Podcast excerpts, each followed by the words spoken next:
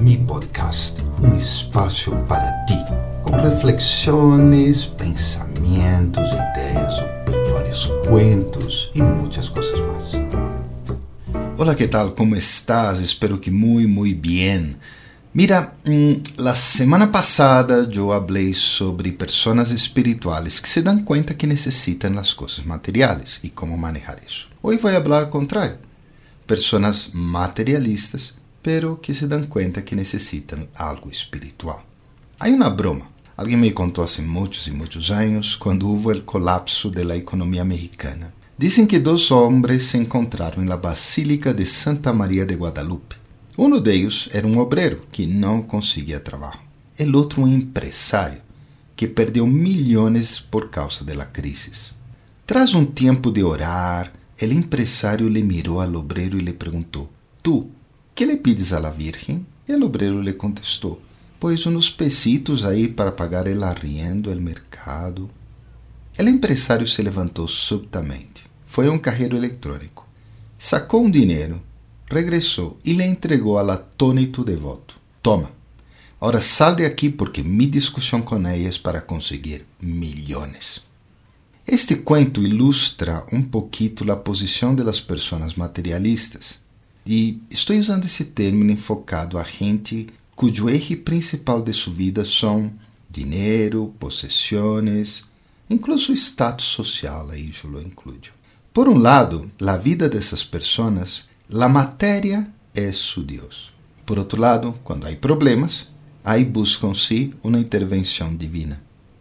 Se conheces a alguém materialista, obviamente tu não, então sugiro que invites a esta pessoa a trabalhar mais em duas coisas que podem ajudar a equilibrar lo espiritual e lo material.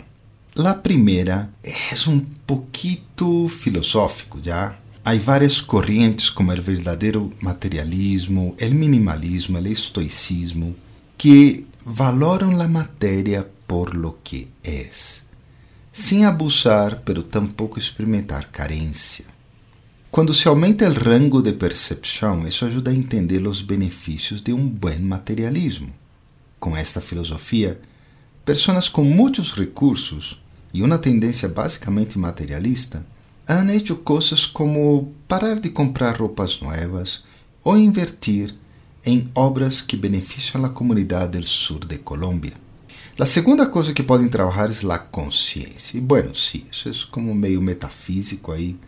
Pero quando alguém quer ganhar-se, um exemplo, o melhor contrato possível, comprar o objeto mais valioso, é a consciência que está afetando as decisões personais. Al comprender las razones por detrás de las decisiones y buscar alinearlas a una conciencia más elevada como la que valoriza el beneficio a la comunidad, la persona estará disminuyendo el impacto de un materialismo salvaje.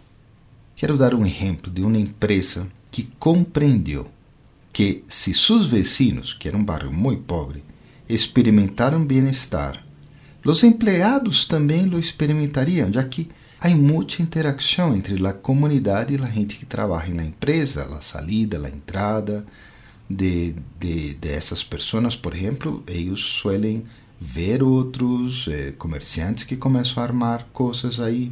Então, a empresa começou a invertir parte, alguns recursos, para melhorar a qualidade de vida dessas pessoas. Dos resultados muy bonitos surgiram disso. Bueno, essa era a segunda entrega sobre esse equilíbrio entre materialismo e espiritualidade. Que tenhas um feliz dia e nos encontraremos de novo na próxima semana.